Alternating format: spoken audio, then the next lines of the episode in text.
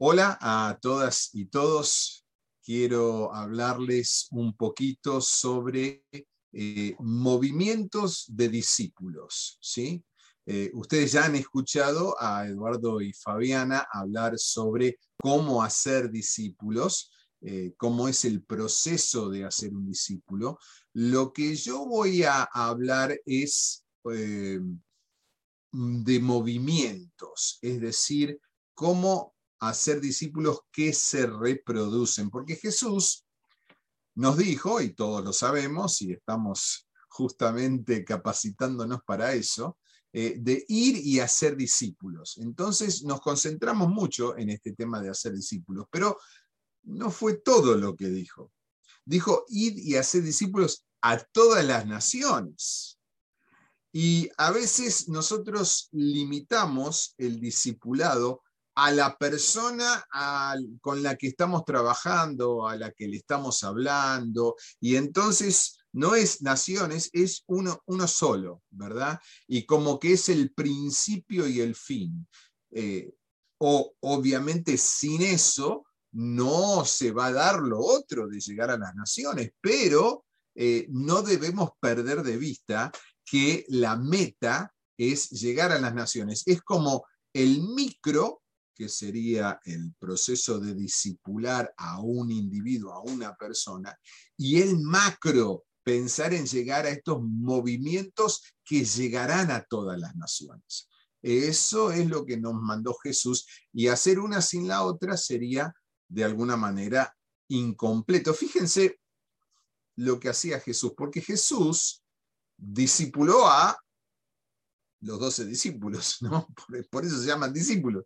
Eh, pero lo interesante de lo que hizo Jesús es que mientras él andaba con ellos y los discipulaba, eh, también en medio él los enviaba. Los enviaba a predicar y bueno, les dio poder sobre las enfermedades y otras cosas, y los enviaba. Eh, eso está eh, piensen en, la meta de todo estudiante o discípulo, eh, que es sacarse un 10. Eso está en Mateo 10 y Lucas 10. Si van a esos dos capítulos 10, se van a acordar el, número, eh, ahí van a ver cómo Jesús enviaba y uno dice, ah, ¿habrán estado listos estos muchachos? ¿Habrá terminado el proceso de discipulado? Bueno, no, no lo sé. Este, evidentemente no, porque después continuó.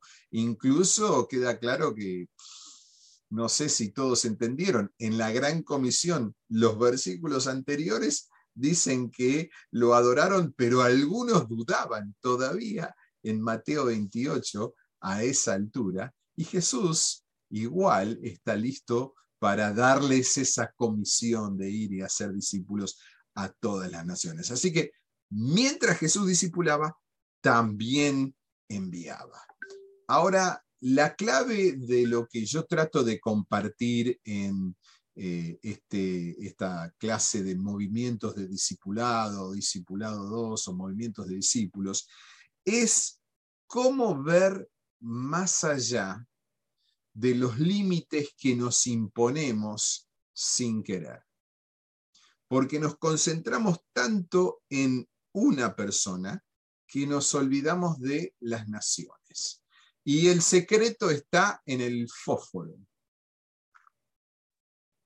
¿Sí? ¿Por qué muestro esta caja? Bueno, ahí, acá tengo una placa que lo van a ver mejor, eh, pero este es un modelo sencillo para pensar en el macro.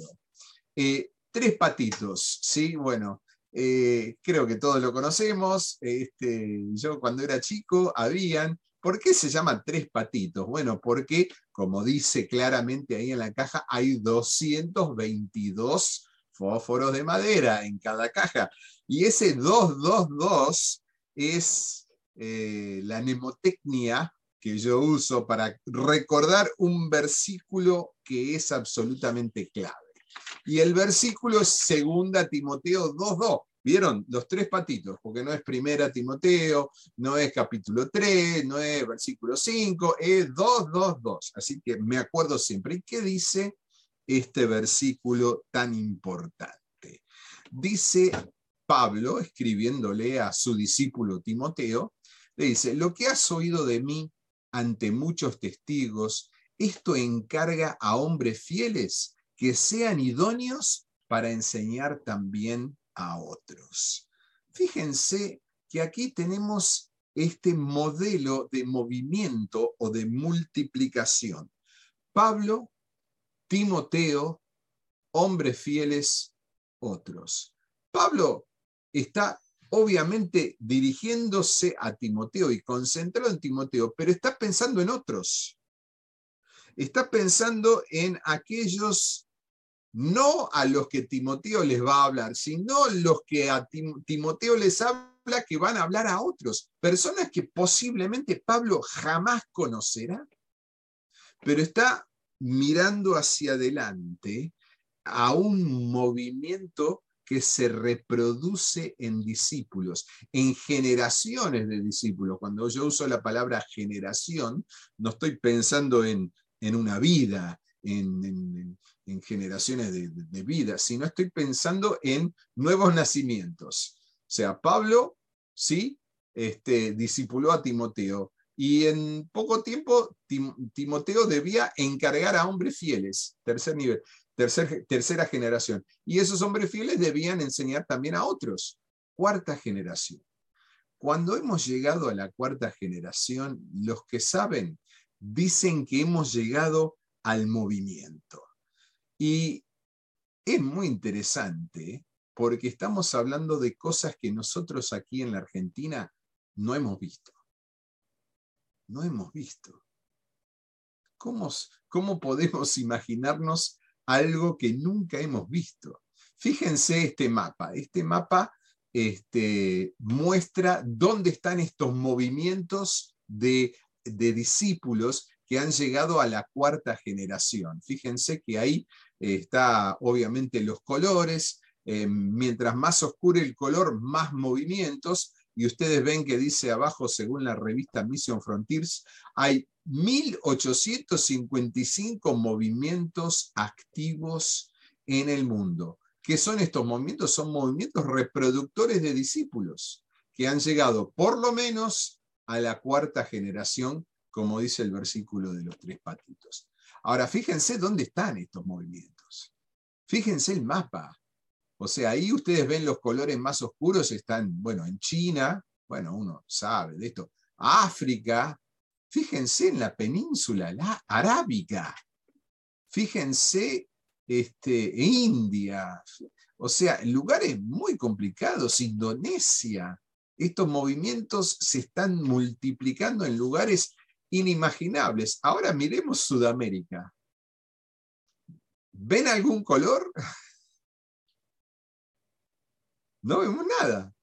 Eh, eh, los únicos lugares en América Latina, ahí este, vemos Cuba, vemos que hay algún movimiento, y este, Guatemala, ahí en Centroamérica también habría algún movimiento. Pero en América Latina, entonces estamos hablando de algo que no conocemos personalmente.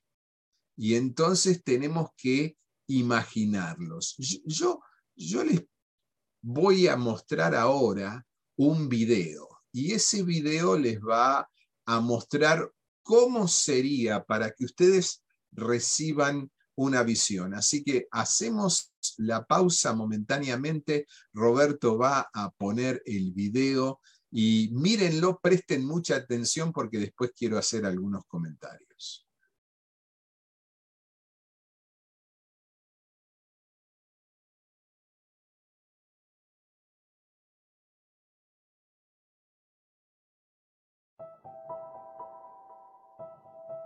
Jesus' last words on earth were, Go and make disciples of all nations, baptizing them and teaching them to obey everything I have commanded you. It's called the Great Commission, and we think that if Jesus said it, that should be our goal. Now, imagine this is your assignment. You must reach a group of 8 million people who have never heard of Jesus before. To make it more realistic, it is illegal to work with this group.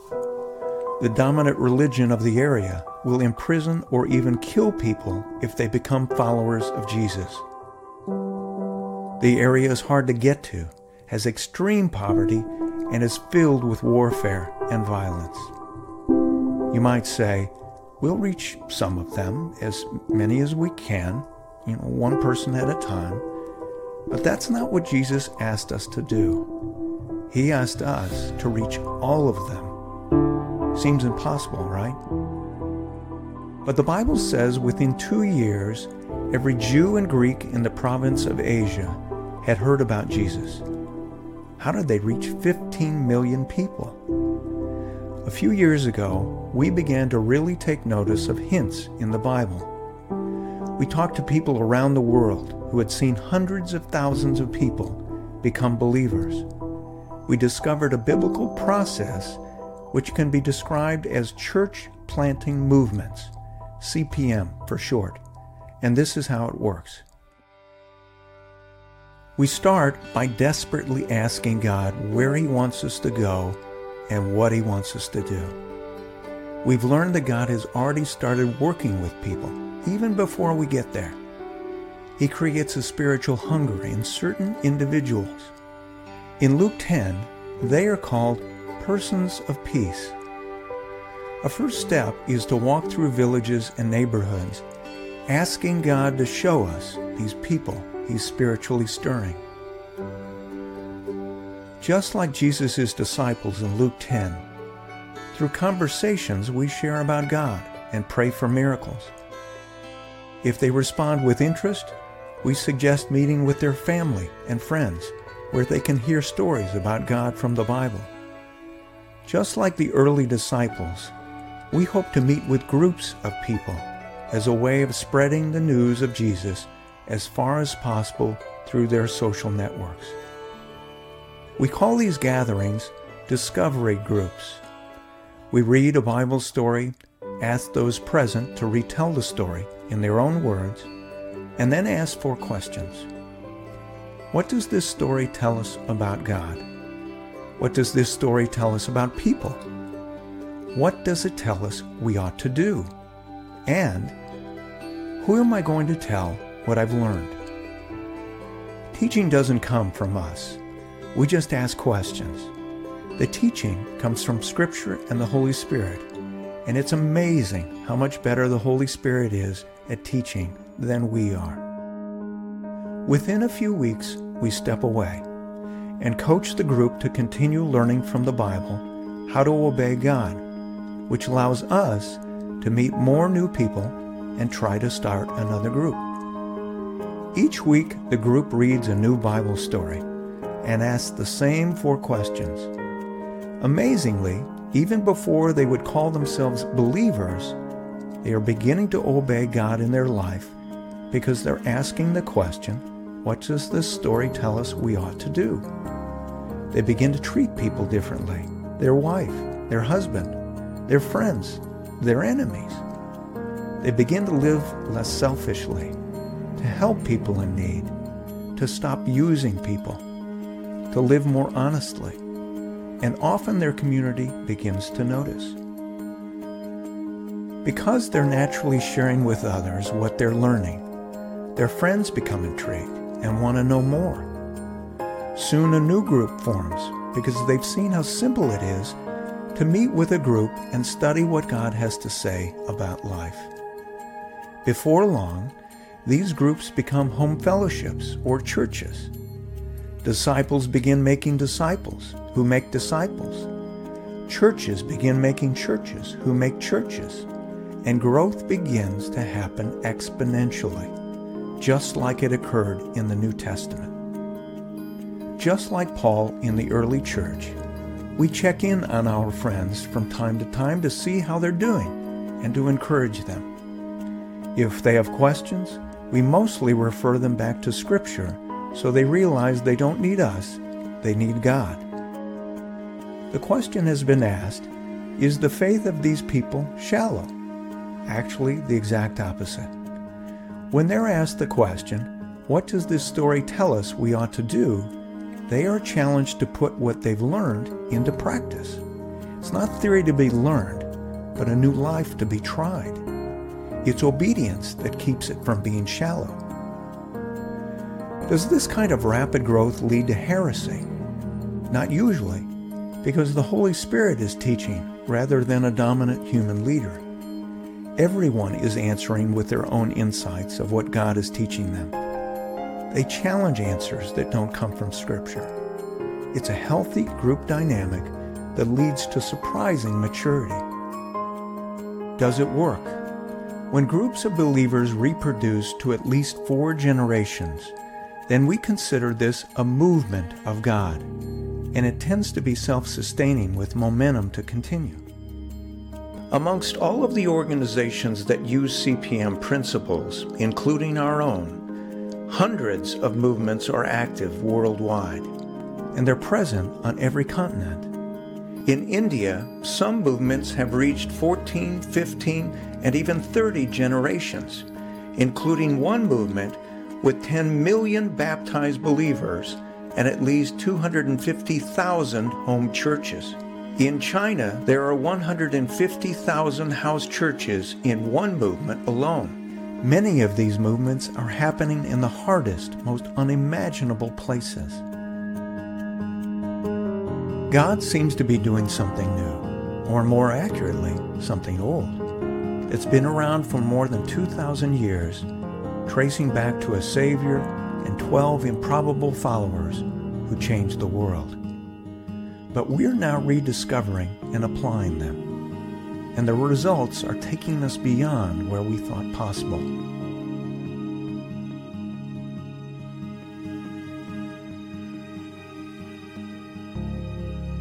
We go beyond, and we invite you to join us.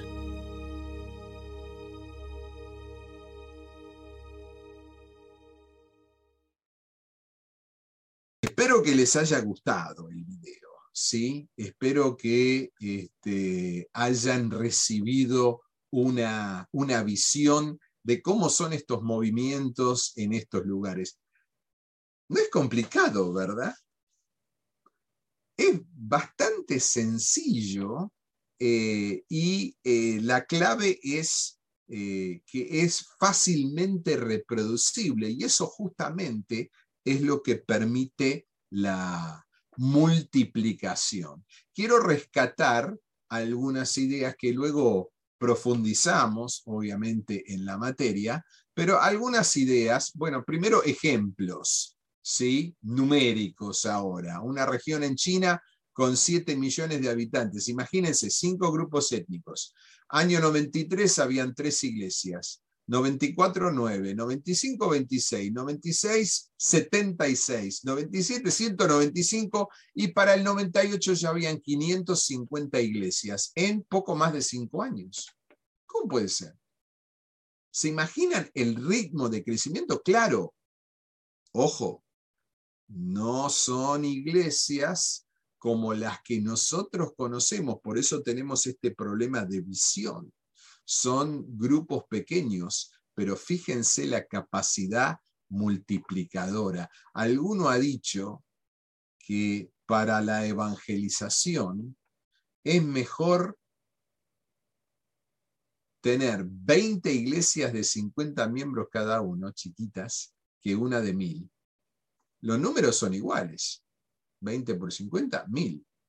Pero los grupos pequeños crecen más rápidamente que los grupos grandes, aunque a uno le parezca eh, que es lo contrario. Otros lugares donde han habido estos movimientos, India, ya dijimos, en Madhya Pradesh, un estado de India, 4.000 iglesias en 7 años, una cosa de locos.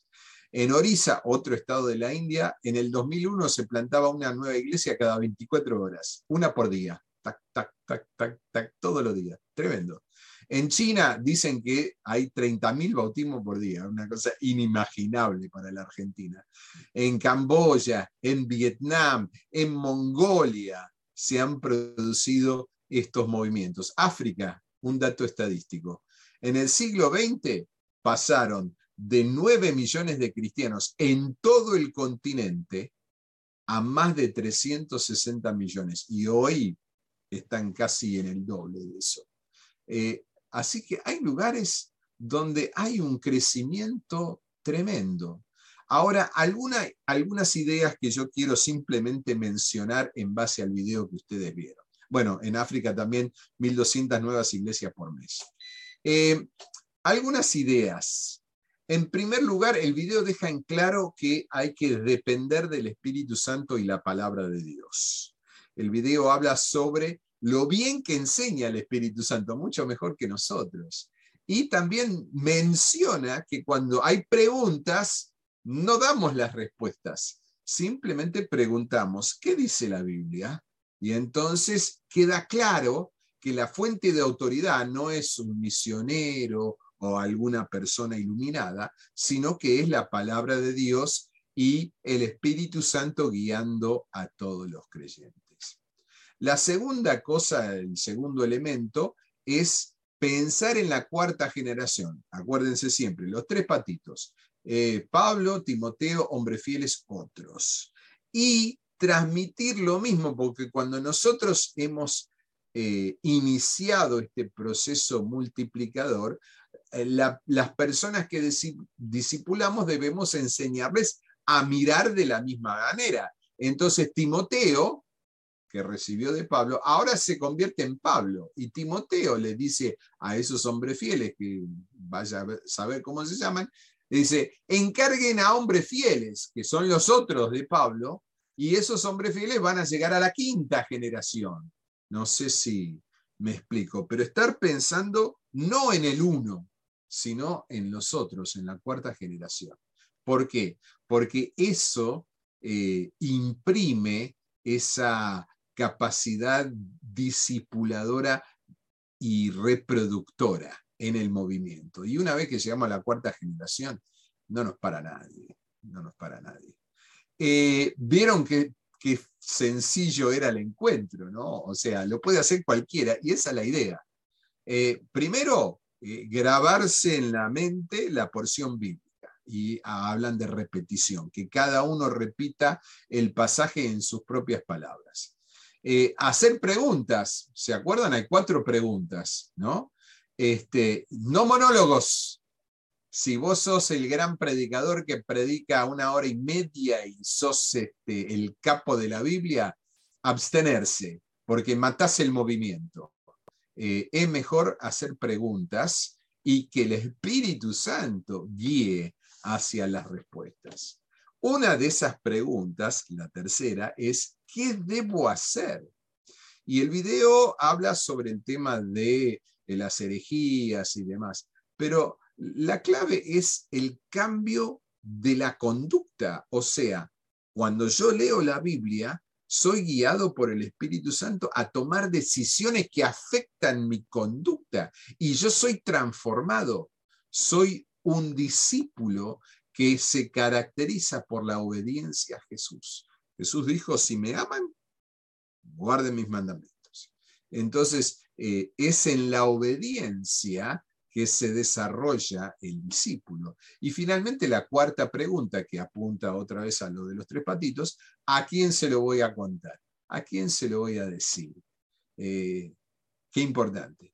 Y finalmente, creo que está claro que tienen que depender de las personas locales. Una pequeña anécdota de nuestro tiempo en Nepal. En Nepal, eh, yo habían lugares donde yo no podía ir porque no soy nepalés. Y como soy claramente extranjero, eh, la gente no reaccionaba bien a la, presencia de, de, extranjeros. Y un día, mi amigo Raj Kumar, que él sí era nepalés, me dice, mira, lo tuyo tiene que ser, él dijo, parda que piche en nepalés, me dice. Y eso significa, es una frase que significa detrás de la cortina. Es decir, es mejor que no me vean. Pero ¿a quién ven?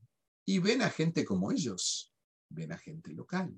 Y e, eso fortalece y contribuye a la multiplicación, porque si tenemos que depender de gente que viene del extranjero para que se hagan discípulos,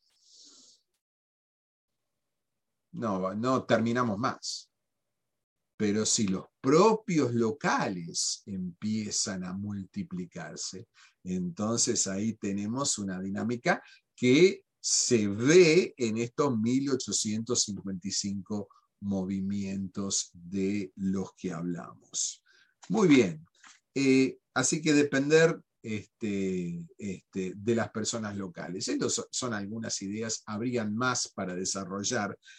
Quiero terminar, porque uno se puede preguntar, ¿es posible? ¿Será posible? Porque, a ver, yo nunca lo vi. Entonces, ¿será posible o esto es ciencia ficción cristiana? Bueno, hay una pequeña parábola, una de mis preferidas, este, de Jesús según Jesús, el reino de los cielos es semejante a la levadura que tomó una mujer y escondió en tres medidas de harina hasta que todo fue leudado. Todo. Y yo entiendo entonces que el reino de los cielos empieza con un poco, un poco de levadura, pero afecta a toda la masa.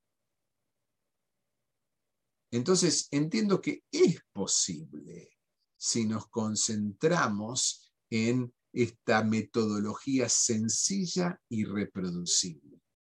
Pero hay un, dato más y voy terminando.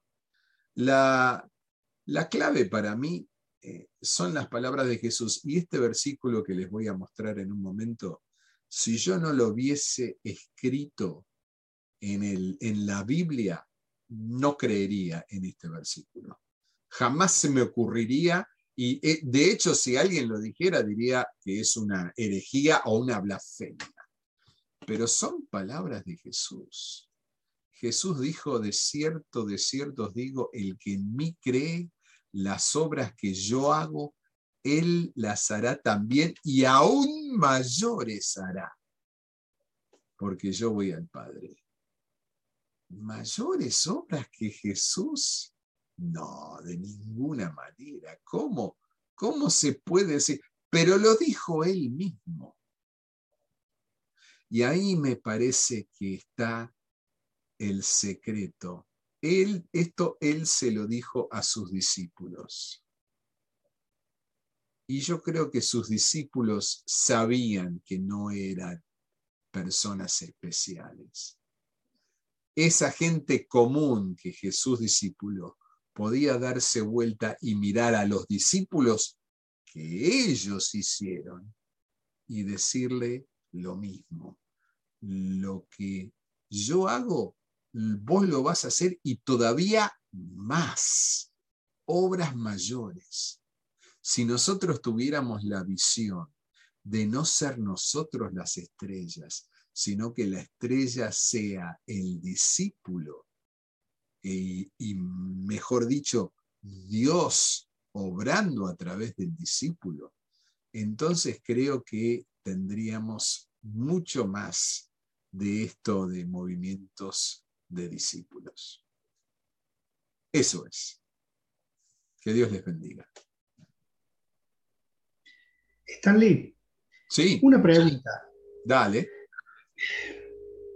Eh, si pones el mapa, eh, es interesante. es interesante ver cómo Latinoamérica eh, resplandece por su blancura. sí, sí, sí, es, tremendo. Bien, pero hay, ¿saben, hay algún estudio, se sabe cuál es la causa por la cual es tan blanca esta región? Eh, eh, por, qué motivo, cuáles son los motivos que han impedido que este movimiento se lleve adelante, especialmente en toda América, no solamente América Latina, veo que... Sí, eh, vuelvo a recalcar, el, único lugar en América Latina sería Cuba. Este, fíjense, tampoco en Estados Unidos, tampoco en, otros lugares, Europa. Este, eh, básicamente, Roberto, creo que tiene que ver con la institucionalización de la iglesia. Es decir, donde nos hemos concentrado en edificios y en estructuras que no son reproducibles, hemos matado el movimiento. Si uno piensa un poquito, en, los movimientos en Argentina, por ejemplo, y en otras partes de América Latina. Uno recuerda, por, ejemplo, los movimientos pentecostales, que se reproducían rápidamente cuando eran pequeños grupos, especialmente en barrios pobres, ¿verdad? Eh, y tenían gran capacidad y flexibilidad y, se multiplicaban, pero luego, claro, querían ser iglesias de verdad y entonces construían un edificio este, y bueno, eh, se institucionalizaban. Yo creo que eso es la, la clave, porque en estos otros lugares no se puede institucionalizar. O sea, Cuba, ¿no? Este, Dicen, eh, alguno ha dicho jocosamente, ¿no? Que el crecimiento de la iglesia eh, en Cuba es gracias a Fidel Castro. Pero ¿qué hizo Fidel Castro? Fidel Castro prohibió reuniones de más de 20 personas porque era, para él era antirrevolución, ¿no? Entonces, este, eh, eso obligó a las iglesias a descentralizarse y a desinstitucionalizarse, a reunirse en pequeños grupos donde pudieran. Y así se multiplicaron este, de una manera tremenda. Entonces, creo, Roberto, esa sería mi, mi respuesta primaria. Habrían otros factores quizás, pero eso sería lo más importante. Bueno, muchas gracias, Stanley. No, gracias a vos, querido. Es mucho para pensar y mucho para reorientar nuestra fe también, ¿no? Pero Dios lo puede hacer. Bueno, buenas tardes, Stanley. Un gusto. Buenas tardes, Roberto. Dios te bendiga.